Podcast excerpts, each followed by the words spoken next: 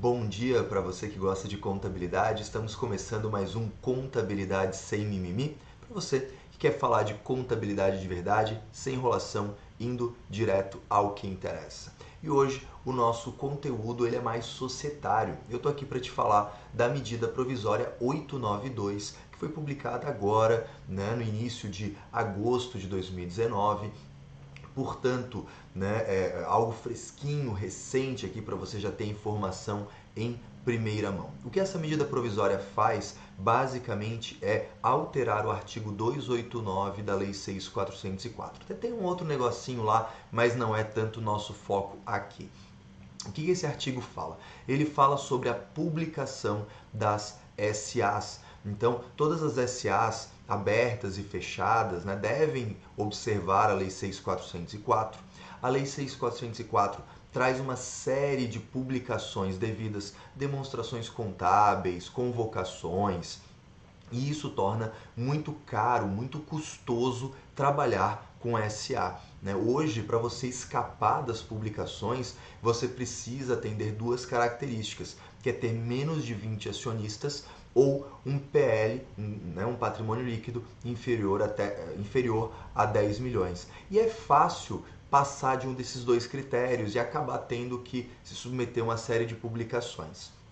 Até então, a, a redação do artigo 289 previa nessa publicação no Diário Oficial né, do Estado, do Distrito Federal, enfim, e em jornal de grande circulação. Isso é muito caro. Né? Primeiro, é caro e segundo, inútil. Né? Quem é que vai olhar em jornal realmente as demonstrações? Né? Então, com essa alteração em medida provisória ainda, né? ainda não foi uma, uma alteração por lei, foi, foi optado por fazer em medida provisória, então demanda a conversão em lei disso posteriormente, para que tenha né, a produção de efeitos é, ao longo do tempo.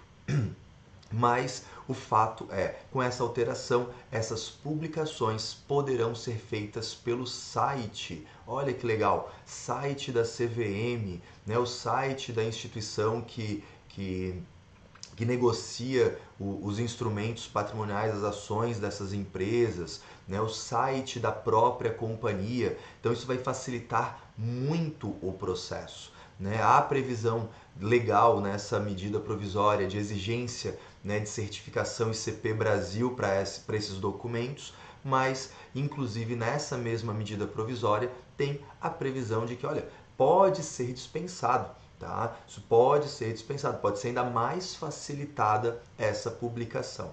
Isso vai muito ao encontro dessa dinâmica de desburocratização que começa a aparecer no país e nasce uma oportunidade. A partir do momento que isso se torne é, efetivo, não precisar mais publicar em jornal, poder publicar nos sites, né? isso vai baratear bastante o trabalho com SA e talvez seja o movimento que se esperava para que esse tipo de natureza jurídica, esse tipo societário, se torne um pouco mais popular no Brasil.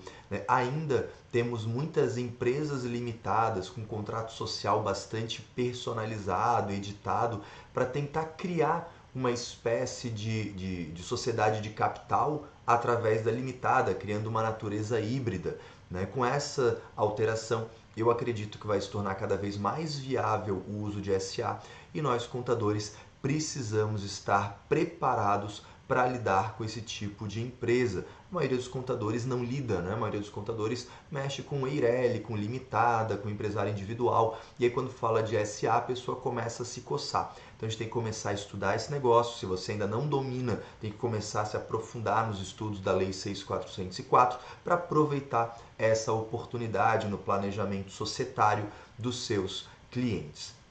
Vale lembrar que essa medida provisória publicada, ela entrou em vigor, mas a produção de efeitos, ou seja, quando que eu vou na prática poder usar isso? Né? A partir do mês seguinte ao que a CVM publique resolução normatizando isso, né? ou para as companhias fechadas, para as SAs fechadas, a partir do momento que o ministro da Economia publique um ato né, regulamentando, regrando essa medida provisória. Então, assim, saiba disso, já saia na frente, já comece a estudar, mas ainda não dá para fazer desse jeito. A gente tem que esperar mais um pouquinho, né? Mas é bom já ir afiando o machado para quando a coisa sair, quando é o start efetivo dessa utilização, você já saiu na frente. Beleza? E aí, foi útil? Foi bom? Você gostou? Então, vou te fazer aquele pedido.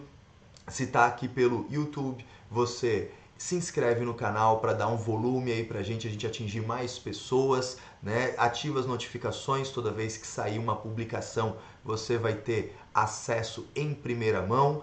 Né? Não deixe de compartilhar nas suas redes sociais, Instagram, Facebook, onde quer que você, você se manifeste na internet, para a gente multiplicar esse conhecimento. Beleza?